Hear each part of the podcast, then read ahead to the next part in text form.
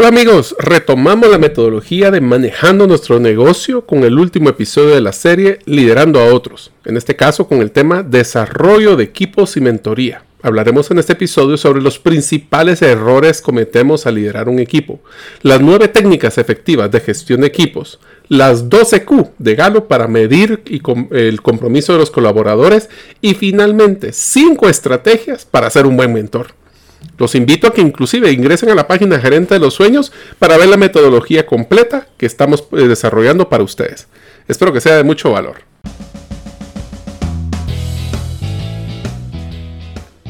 Bienvenidos al podcast Gerente de los Sueños, donde le brindamos las herramientas prácticas, competencias e inspiración para que los líderes de impacto cumplan sus sueños. Soy su anfitrión, Mario López Alguero, y mi deseo es que vivas la vida con pasión, resiliencia y templanza. Bienvenidos.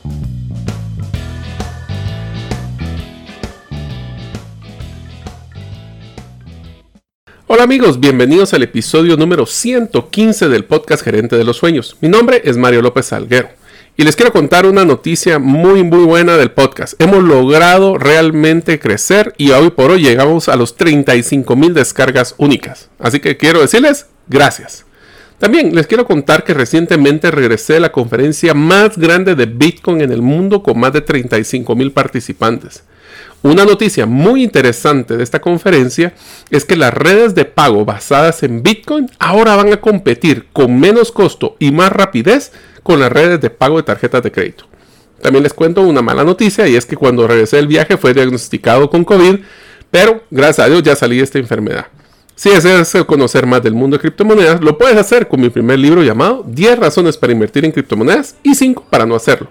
Lo puedes adquirir ingresando a la página Gerente de los Sueños o en Amazon para poder hacerlo en Kindle. Deseo agradecerte que nos escuches el día de hoy. Si todavía no eres parte de la comunidad de los sueños, puedes hacerlo suscribiéndote a nuestros correos electrónicos, ingresando a la página gerente de los sueños.com o a través de nuestra lista de difusión de WhatsApp, enviando tu nombre al más 502 más 502 para aquellos que nos escuchan fuera de las fronteras de Guatemala y hacer mención gracias a las comunidades de Virginia, Florida y California, Estados Unidos que nos están escuchando desde allá y solo tienen que mandar entonces más 502 y el número celular 5017-1018. Repito, 5017-1018. Hola amigos, estamos finalizando la serie de liderar a otros. Este, como les recuerdo, es parte de la metodología que hemos diseñado en Gerente de los Sueños para poder desarrollar a ustedes como líderes en cómo manejar su negocio. Este capítulo vamos a platicar de dos grandes temas que son críticos para todo nuevo líder o un líder que está eh, cambiando de rol o cambiando de un equipo, que es cómo desarrollar los equipos o mi equipo y cómo poder hacer mentoría para esas personas que lo necesiten. Miren, considero que existen varios errores graves que debemos de evitar al momento de diseñar y desarrollar nuestro equipo que yo he logrado ver después de mi carrera profesional en recursos humanos. Les voy a mencionar cinco que son los claves. Número uno, es no tener claro qué equipo de trabajo deseo tener. Esto es muy evidente cuando se poseen equipos que son muy homogéneos. Voy a poner dos ejemplos. Uno es cuando están en servicios médicos, doctores, o cuando son temas técnicos, eh, como lo que son desarrolladores, donde nosotros, o en algún caso que también son equipos que nos han asignado en vez de los que nosotros fuimos escogiendo. Para poder evitar este problema, lo mejor es iniciar, pues primero sabiendo qué es lo que nosotros nos gustaría como el equipo ideal. A veces nos quejamos de nuestros equipos que no están cumpliendo los requisitos que nosotros quisiéramos, más sin embargo, es evidente de que necesitamos poder nosotros saber ese ideal. Entonces, ¿qué tal si empezamos con un ejemplo o un ejercicio eh, como que si fuera un presupuesto base cero? ¿Qué significa esto? Borrón y cuenta nueva.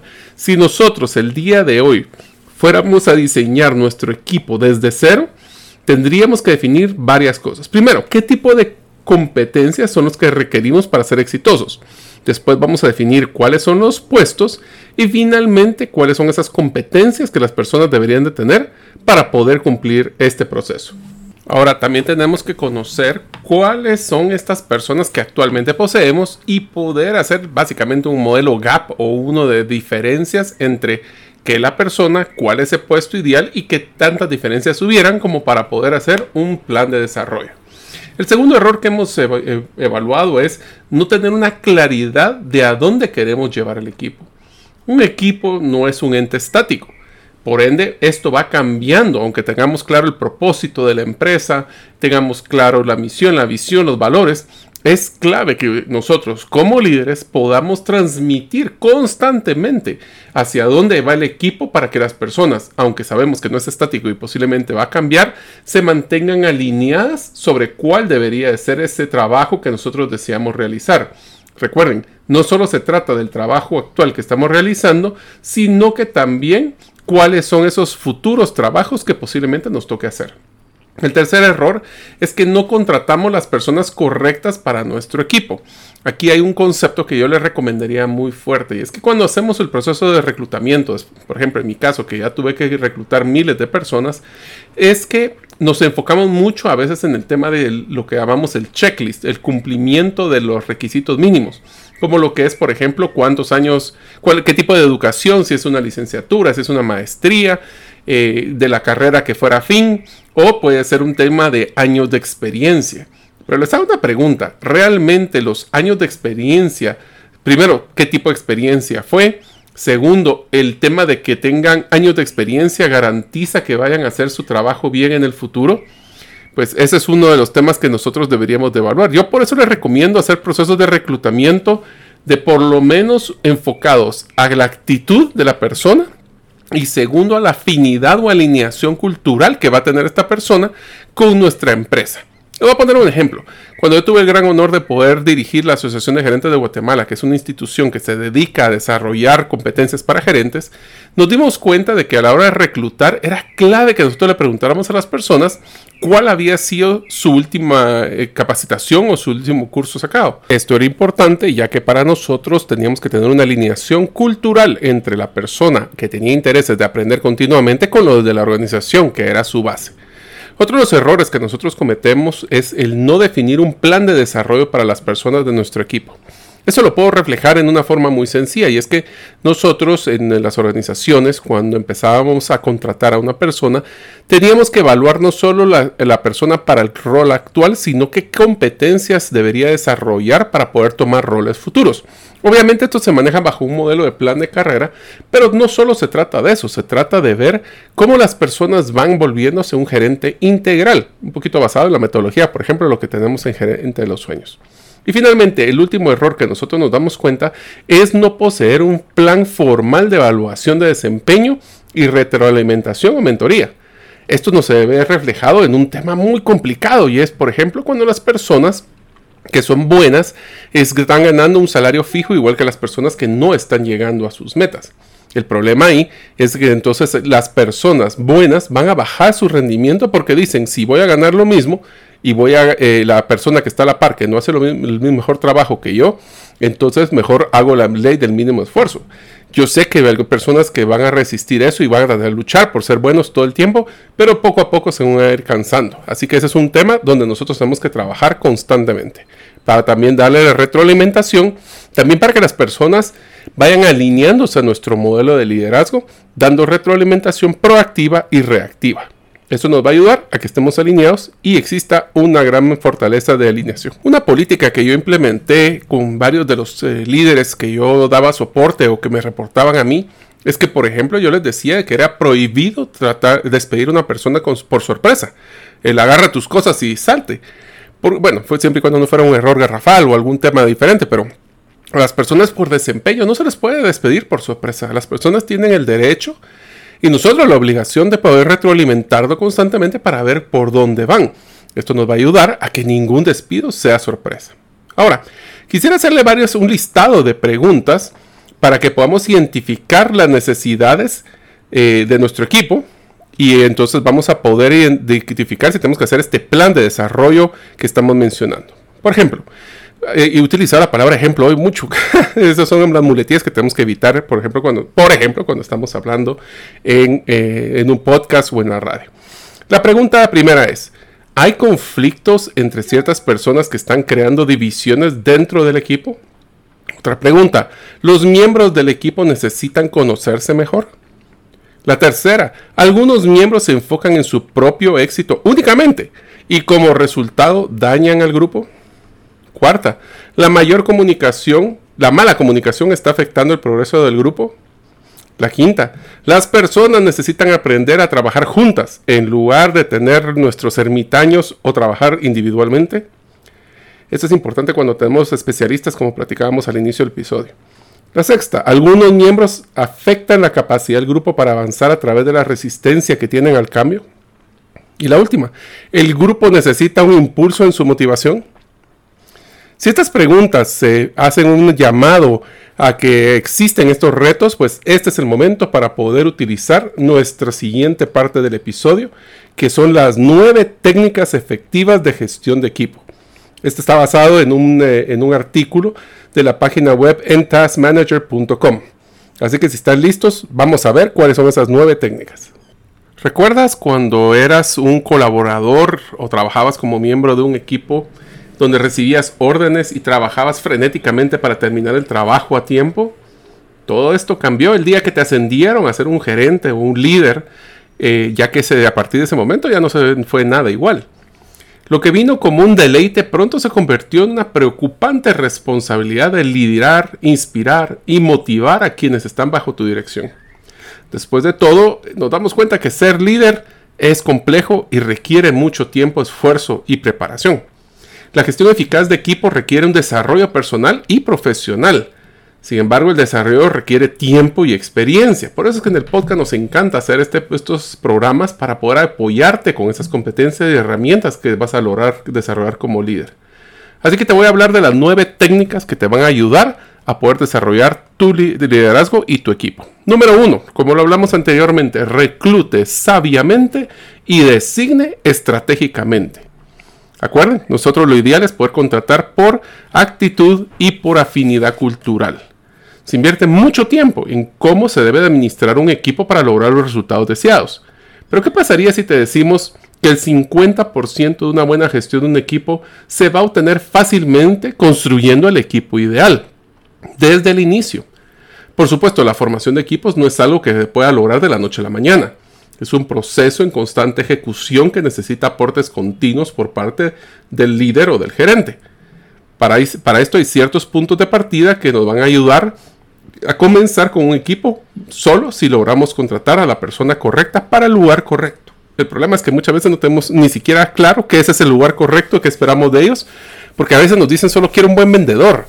Pero ¿qué tipo de vendedor queremos? Queremos un vendedor que sea eh, muy bueno para redes sociales, un vendedor que sea muy bueno para cerrar en presencia, otros cerrar virtualmente, otros que puedan manejar relaciones por WhatsApp, otros que sean muy técnicos.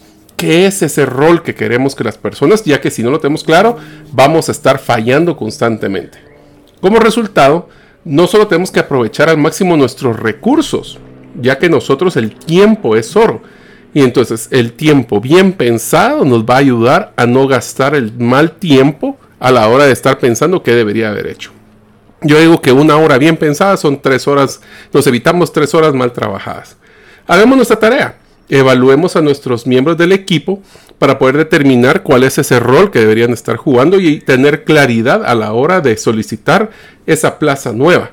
Tenemos que tener una diligencia también en experiencia en el proceso de reclutamiento, cómo entrevistar, cómo decir un perfil.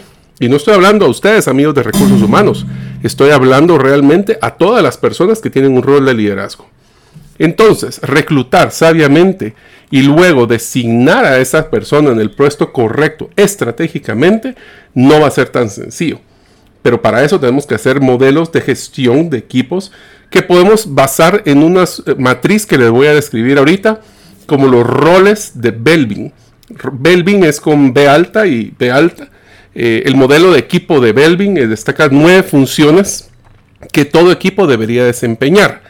Esto no significa que cada equipo debe estar compuesto por nueve miembros, pero pueden haber personas que tengan varios de estos roles. Dependerá del líder cómo es que esos roles se van a ir llenando y hacerlos para que se tenga una diversidad e inclusión. Así que aquí van los nueve roles de Belvin.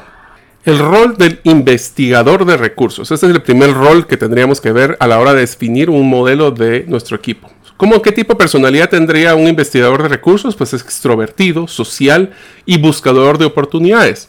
¿Cuál es su principal contribución? Pues es bueno para desarrollar contacto y explorar nuevas ideas. El siguiente rol, trabajador en equipo. Es una persona que tiene una personalidad perceptiva, cooperativa y servicial.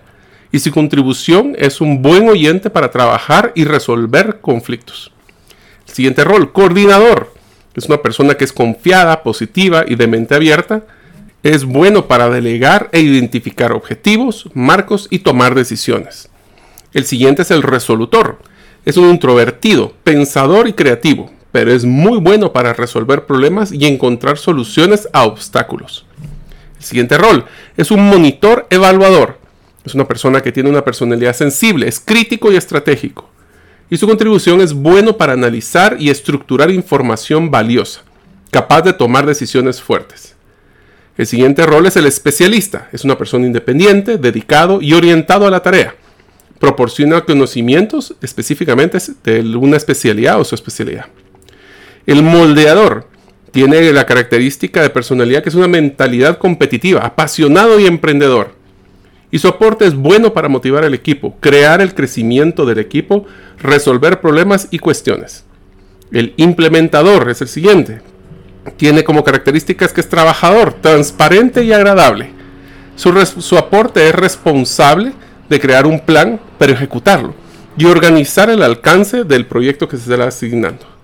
Y el último es el finalizador, que es una persona que es concienzudo y perfeccionista. Prevé riesgos y problemas y se asegura que se cumplan los plazos. Ahorita que estamos mencionando estas características de estas personalidades, quisiera que piensen en las personas que están en su equipo, en su familia. ¿Qué tipo de rol es el que usualmente juegan ellos? Y después les recomendaría que lo vuelvan a escuchar para ver cuáles de estos roles ustedes no tienen cubiertos dentro de sus diferentes personalidades de su equipo. Esto les va a ayudar a asignar estratégicamente a la persona en este tipo de roles que son generales o específicos a la hora de su puesto de trabajo. Hablemos de la segunda de las técnicas, que es asignar, alinear todo lo que son los cronogramas, objetivos y metas. Para una gestión eficaz del equipo también tenemos que tener un respaldo de una buena gestión del tiempo y la productividad. Tenemos que ajustar los cronogramas concretos de nuestros proyectos al rol de cada miembro y vincularle las metas idealmente semanales. Podemos hacer una, lo que llaman un chequeo eh, diario de unos minutitos, como lo hacen en, la en varias filosofías de ejecución, pero como mínimo deberían de reunirse una vez a la semana.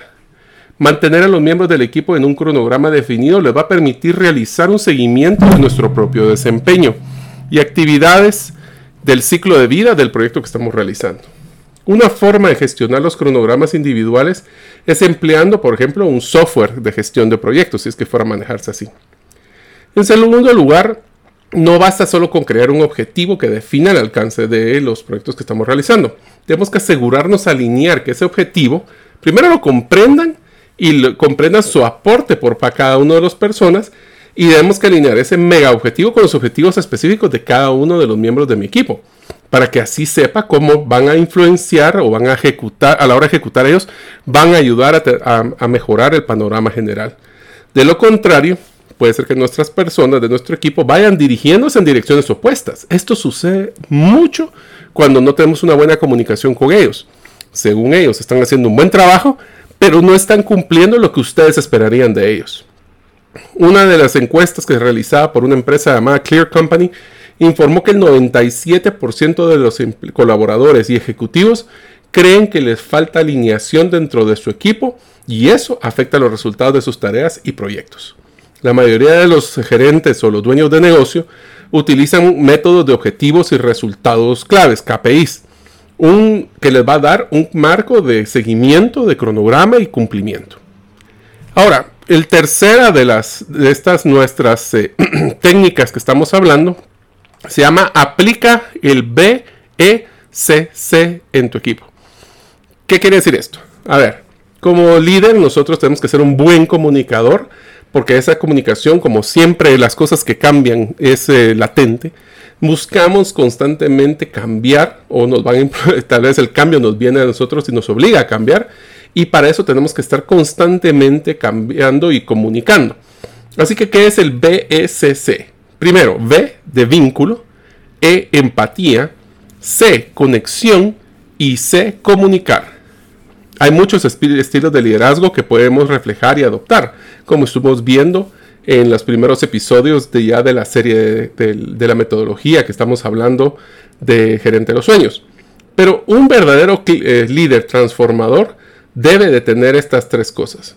Tiene que tener una directiva, una solidaridad y un modelo de participación. Practicar el liderazgo participativo, empoderando a nuestro equipo, entregándoles el don de la autonomía, siempre y cuando se delegue, pero hay que aprender a delegar para poder no solo dejar la tarea y olvidarme, sino que es entregar la tarea y ver si necesitan apoyos, ver si no se desviaron, de si no se desenfocaron. Va a fomentar la participación del equipo al permitir que la toma de decisiones sea de parte de ellos y que se sienta de que tienen un cierto grado de libertad en contraste con la atmósfera que no queremos, que es que sea sofocante con lo que llaman micromanagement, el estar microgerenciando y llevando un control total.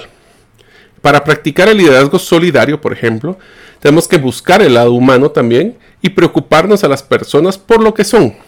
Como nos menciona el CEO de Google, eh, Sundar Pichai, que dice, no solo voy a ver mi propio éxito, sino me enfocaré en el éxito de los demás, ya que el éxito de ellos es mi éxito. Así que tenemos que explicar como parte importante de la responsabilidad de un líder es enfocarnos a que otras personas logren el éxito. Por eso el BECC. Tenemos que crear los vínculos con las personas, crear la empatía, lograr hacer una conexión y entonces comunicar. A veces solo queremos dar un memo y que lo firmen y ya estuvo. Utilicen esto. ¿Cómo crean un vínculo con la persona?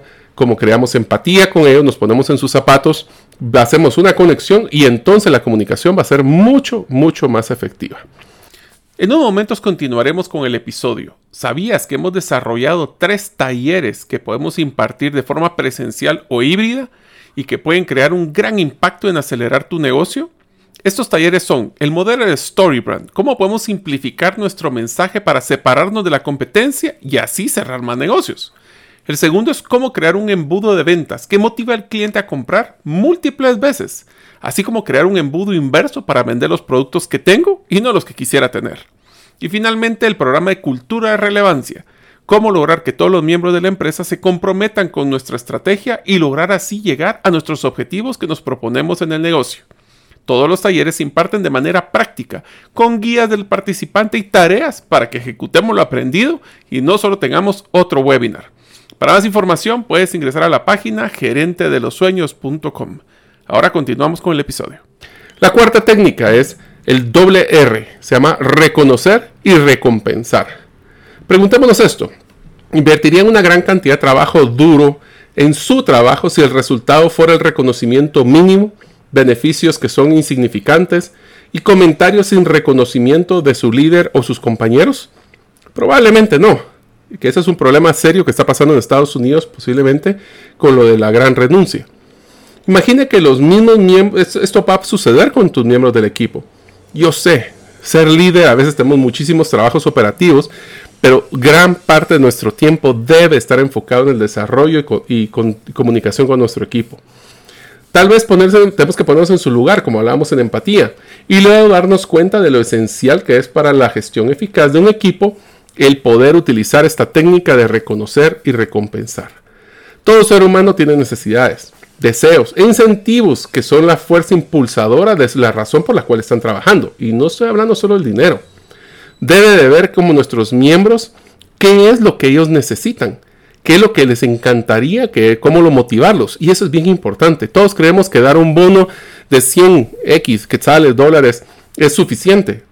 Y no todas las personas, a algunas les gusta más el reconocimiento, a algunas les gusta más tiempo libre flexibilidad, eh, no sé, hay que ver cuáles son esas cosas y utilizan un modelo de relevancia, no supongan, pregunten, para poder realmente ver que al ser reconocidos van a trabajar más arduamente.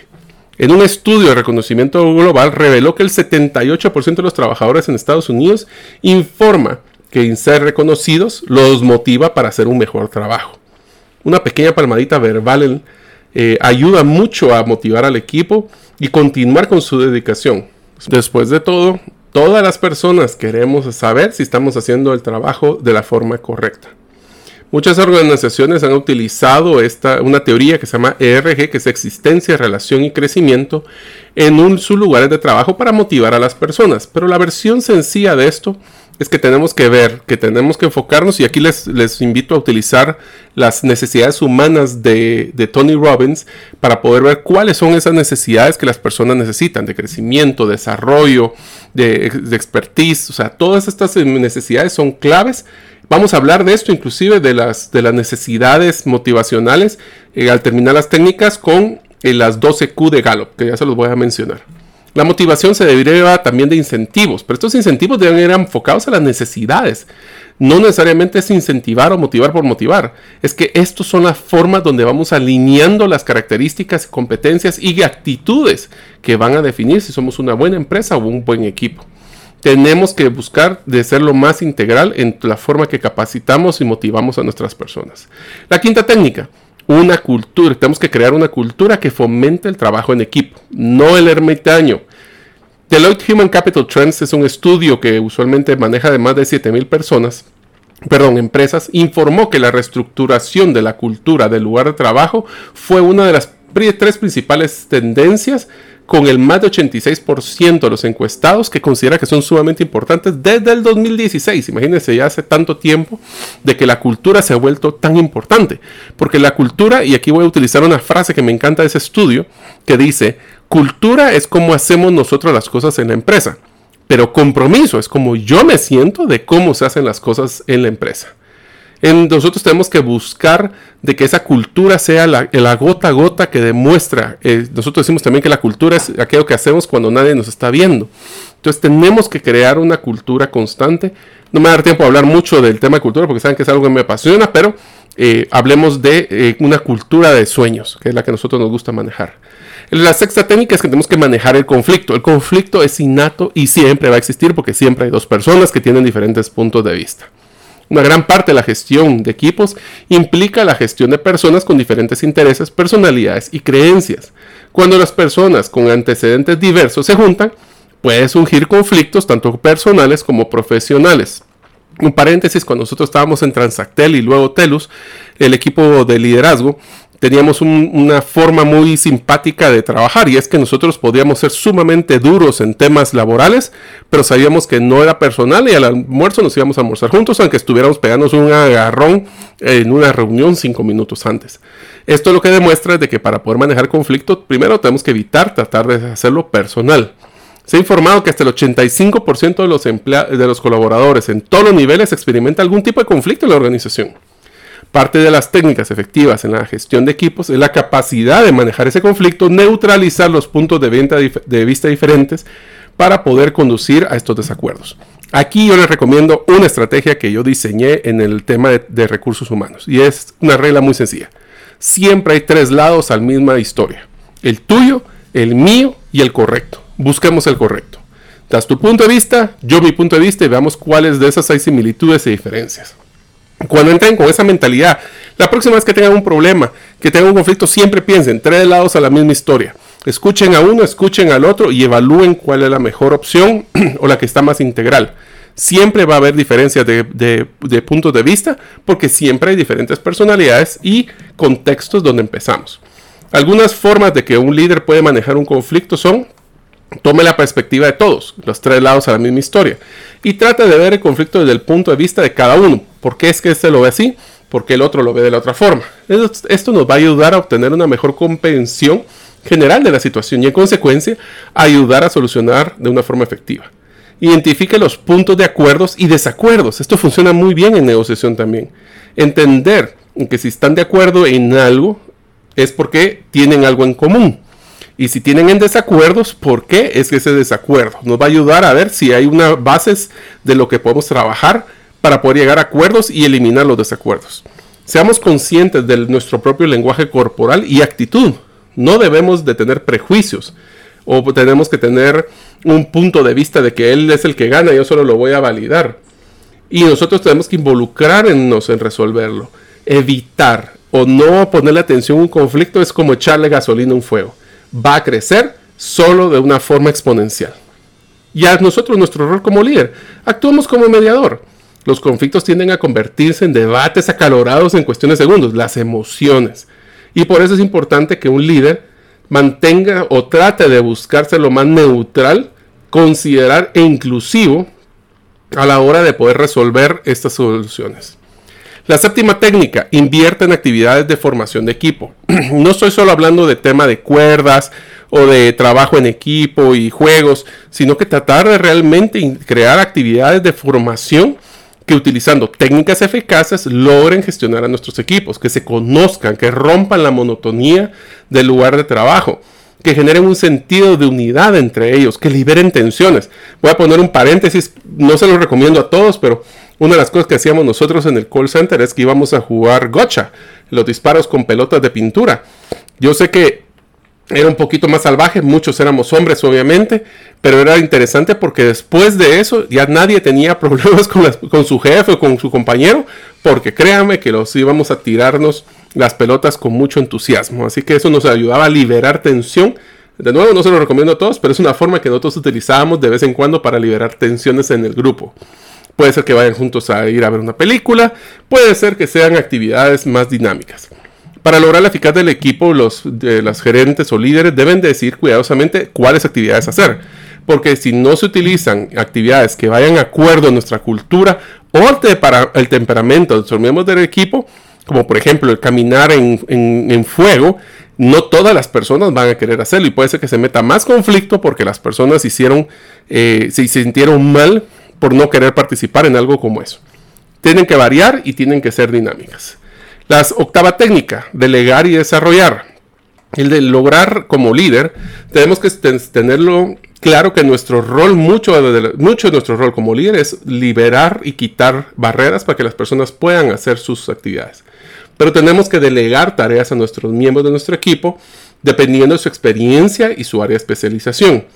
También quiero que inviten a, cuando, para cuando hablemos de la parte de ser mentor, es sumamente importante que hablemos que ser mentor es darle la oportunidad de alguien para que vea potencial más allá de lo que él ve en sí. Y eso es bien importante para la hora de delegar.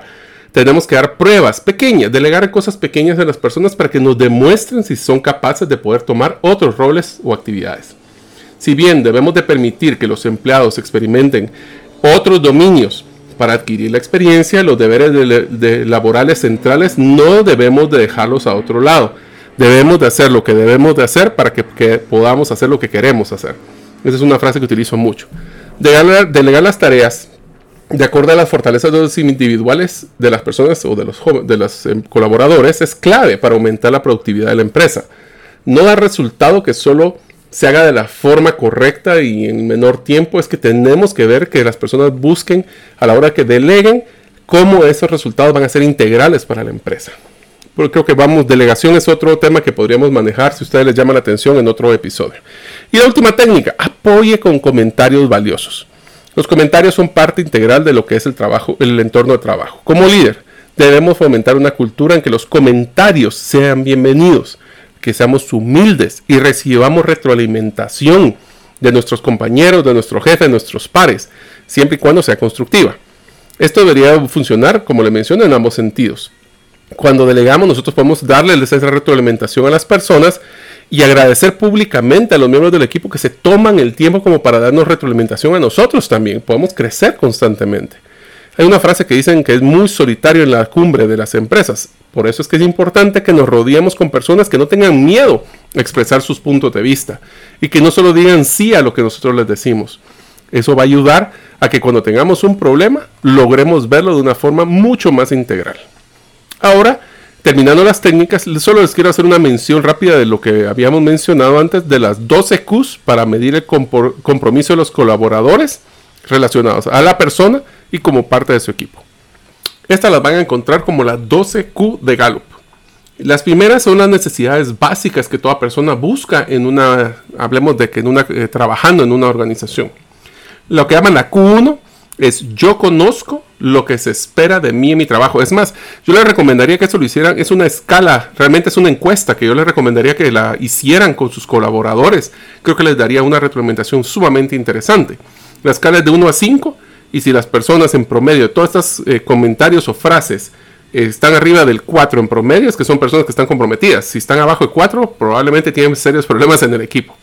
Entonces la primera, Q1, le preguntaríamos a los colaboradores, yo conozco lo que se espera de mí en mi trabajo, de 1 a 5.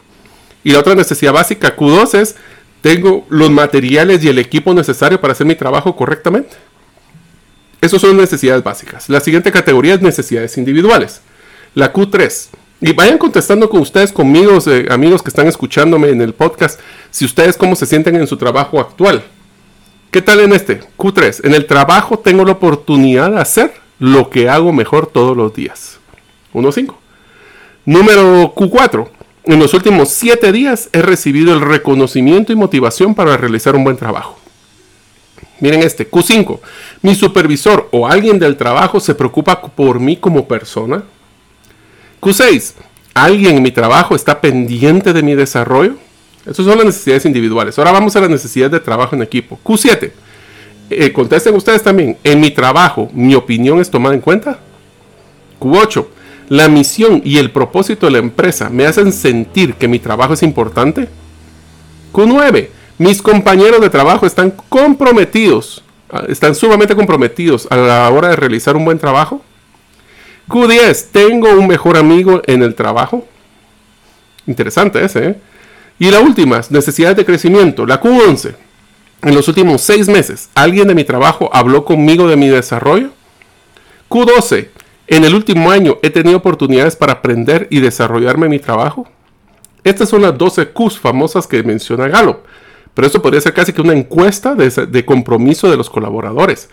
Puede ser su plan, el checklist. O sea, una persona, por ejemplo, decirle lo más básico, conozco lo que se espera de mí en el trabajo. Ustedes ya tienen en todos sus equipos le deberían de preguntar eso. Ustedes conocen lo que esperan, lo que yo espero de ustedes en su trabajo. Esto nos va a ayudar a poder hacer un plan de desarrollo de dicho equipo. Así que, ¿cuáles son esas cinco etapas finales para poder empezar ya el tema de mentoría? ¿Cuáles son las cinco etapas para el desarrollo de un equipo? Pues la primera, eh, es basado en, un estudio realizado por una, una persona que se llama Bruce Stockman. La primera es formación. Cuando el equipo se establece por primera, ese es como cuando empezamos con un equipo nuevo. La primera es formación. ¿Cómo voy a formar este equipo? Cuando el equipo se establece por primera vez es cuando ocurre la fase de formación. Los compañeros del equipo se presentan y comienzan a conocerse. Esto funciona también cuando, por ejemplo, hacemos un nuevo proyecto y necesitamos personas de varias áreas. Es común que los colaboradores sientan una mezcla de emoción y nerviosismo. En este momento los colaboradores aprenden sobre las habilidades, se conocen los antecedentes y qué intereses tienen las demás personas. El problema es que a veces no damos el tiempo para que las personas se conozcan, sino que, bueno, este es el equipo, vayan y trabajen. El líder del equipo debe de compartir los objetivos y los plazos de cada uno de los proyectos. También debe de delinear los roles y responsabilidades de cada uno. Miren, si hay un área donde yo les puedo dar fe de que es un problema serio de conflictos cuando hay áreas grises. Cuando las personas no están claras si esa responsabilidad es mía, es tuya, de los dos, compartida. Y si es de los dos, ¿qué significa la parte para mí? Entonces hay que aclarar eso. Y tenemos que asegurar que tenemos un plan de reuniones periódicas para poder tener una comunicación sólida y clara. La segunda etapa es la parte donde ya empezamos a tomar acción. Esta es la etapa del desarrollo del equipo en que los colaboradores pueden experimentar algún conflicto. ¿Por qué? Porque es cuando se están poniendo de acuerdo. Es cuando existen los desafíos, especialmente para ver cómo van a abordar el proyecto. A menudo se debe de ver también las diferencias de personalidad y los estilos de trabajo. Eh, a veces también genera frustración esta etapa. Y nosotros como líderes tenemos que estar conscientes de ese proceso. Pero es vital que los líderes ayudemos a los miembros del equipo a manejar estos conflictos de manera efectiva. Ya los platicamos anteriormente en el episodio de hoy. El papel del líder será para ayudar a aliviar esos puntos débiles, lograr alinearse, ponerse de acuerdo para poder evitar males entendidos. También tenemos que tomar en cuenta de que tenemos que encontrar que los, o motivar a que los equipos o los miembros del equipo se valoren mutuamente y aprecien esas diferencias para poder crear un modelo integral. La siguiente etapa es cuando ya se hablan de las normas. Esta es la fase donde se considera de poder llegar a entrar al ritmo. En nuestro equipo ha llegado una fase de normalización si los colaboradores empiezan a conocer las fortalezas de los demás y es la fase también donde comenzarán a comprender sus roles e integrarse mutuamente. También veremos que los colaboradores empiezan a socializar más frecuentemente, como ya tienen un cierto grado de confianza, y es posible que también se sientan más cómodos pidiendo consejos y comentarios. Tenemos que asegurarnos que, no, que ningún conflicto esté oculto. Esas son inclusive lo que llamamos la resistencia pasiva, donde a veces las personas simplemente dicen sí, sí, sí, a la hora no hacen nada. Ya que eso puede ser que se esté cocinando un fuego lento sin eh, que esté eferveciendo el agua, como decimos, y no queremos que explote. Tenemos que mantener al tanto también de las actualizaciones y la comunicación de la expectativa de resultados. La cuarta etapa de un equipo es que se llama realización, que es cuando los colaboradores ya se sienten cómodos trabajando juntos, es probable que hayan construido relaciones sólidas y hayan descubierto la mejor manera de trabajar entre ellos. Nos gusta pensar que esta es la etapa de desempeño máximo del equipo. En esta etapa encontraremos que los equipos son más productivos y trabajan juntos rápidamente. Es más, parece como que las personas estuvieran leyendo la mente de la otra persona. Para esta fase es una gran oportunidad donde empezamos con el modelo de mentoría y poder ver evaluar qué podemos hacer más para que el equipo se mantenga integrado y creciendo. Y la última es la parte de la, parte o la etapa de aplazamiento que es cuando, por ejemplo, se acaba el proyecto o, lo llamamos la fase de luto, y cuando los colaboradores pasan a otros proyectos y se ha logrado la meta.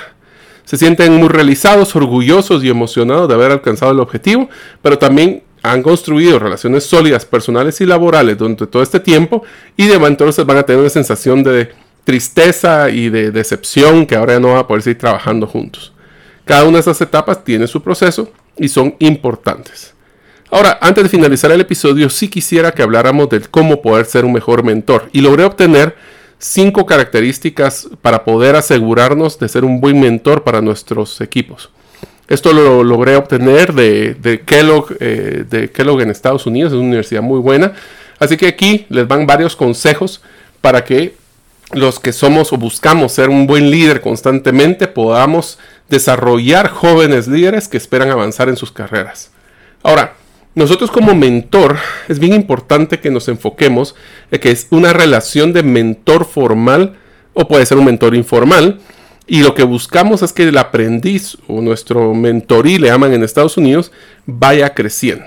Así que aquí les van a dar varias de las características o ideas de lo que menciona Kellogg de cómo ser un buen mentor. Número uno, enseñemos habilidades pero no nos detengamos ahí. Los mentores tienen un impacto positivo y eso les digo, muchos de los líderes que yo he entrevistado me han dicho de que el éxito de su carrera profesional es que tuvieron alguien que se preocupó por ellos, en pocas palabras, un buen mentor.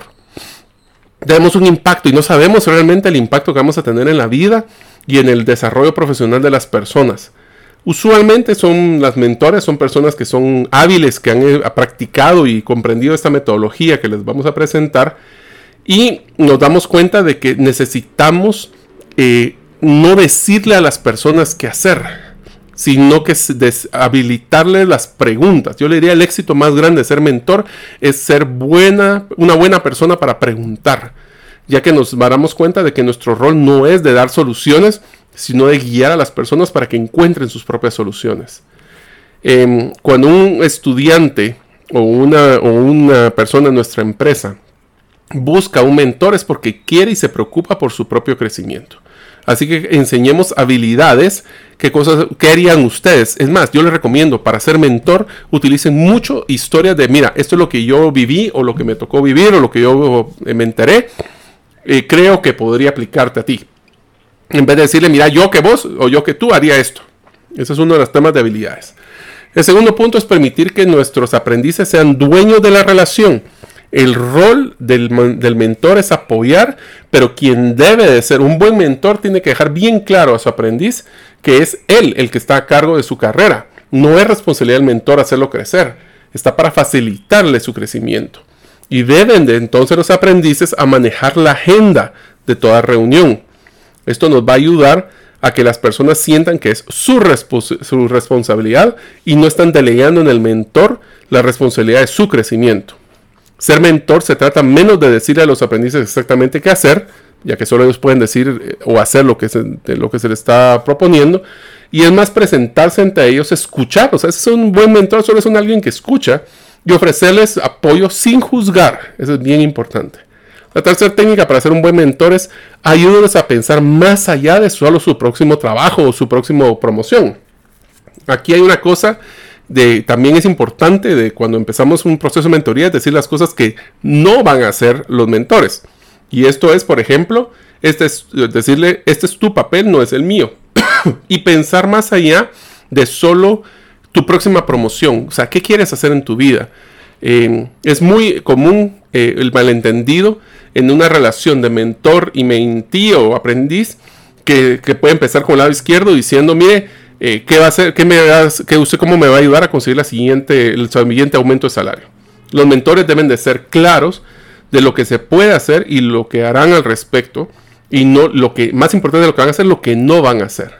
Por eso tenemos que ponernos a pensar a que piensen no solo en su próximo aumento salarial, sino su próximo plan de carrera, hacia dónde quieren ir, explorar opciones tales que el, que el aprendiz no está viendo.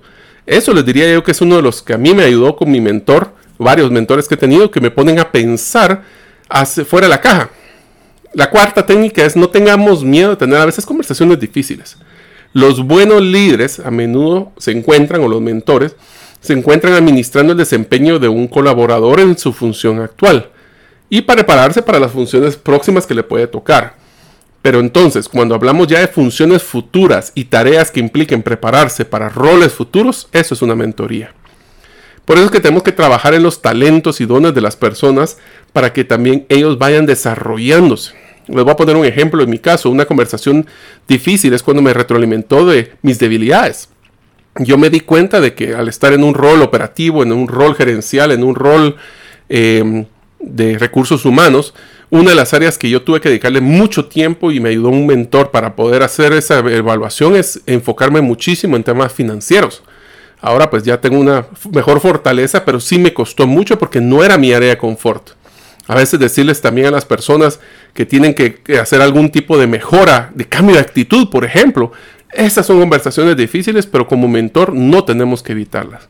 La quinta, consideremos el desarrollo profesional también a nivel organizacional. Si bien la mentoría se lleva a cabo entre mentores individuales y aprendices, tenemos que tomar en cuenta que las organizaciones necesitan también potenciar su desarrollo y la carrera de sus colaboradores y profundizar a nivel macro esto. ¿Esto qué quiere decir? Tenemos que buscar ser mentor para nuestro equipo completo y no solo una persona. Ese es un tema complicado porque nos damos cuenta de que a veces las personas perciben como que mi aprendiz es mi niño preferido. Y eso se vuelve complicado porque podemos tener una percepción de preferencias. Así que busquemos tratar de desarrollar a todos, dedicarles el mismo tiempo. Y este es el problema que también solo para mencionarles, eh, y así terminamos el episodio de hoy es que a veces nosotros dedicamos más tiempo a las personas que son complejas, complicadas, que no tienen el desempeño, y se nos olvida dedicarle el tiempo correcto a las personas que son buenas. Y eso lo que va a hacer es de que entonces las personas buenas se van a ir porque sienten que no les hemos dedicado el tiempo correcto. Así que espero que les haya gustado este último episodio de nuestra serie de liderar a otros que era desarrollo de equipos y mentoría. Y en la próxima serie vamos a empezar a hablar a cómo liderar empresas y proyectos. Espero que les haya dado mucho valor. Gracias por escuchar el episodio de hoy de Gerente de los Sueños. Recuerda que para lograr cumplir tus sueños solo debes de ponerle fecha y tomar acción. Las notas y material complementario de cada episodio puedes encontrarlo en la página gerentedelosueños.com. La música que han escuchado es Feeling Good de Kevin MacLeod y pueden encontrarla en incompetech.com. Hasta la próxima y que sigamos haciendo nuestros sueños una realidad.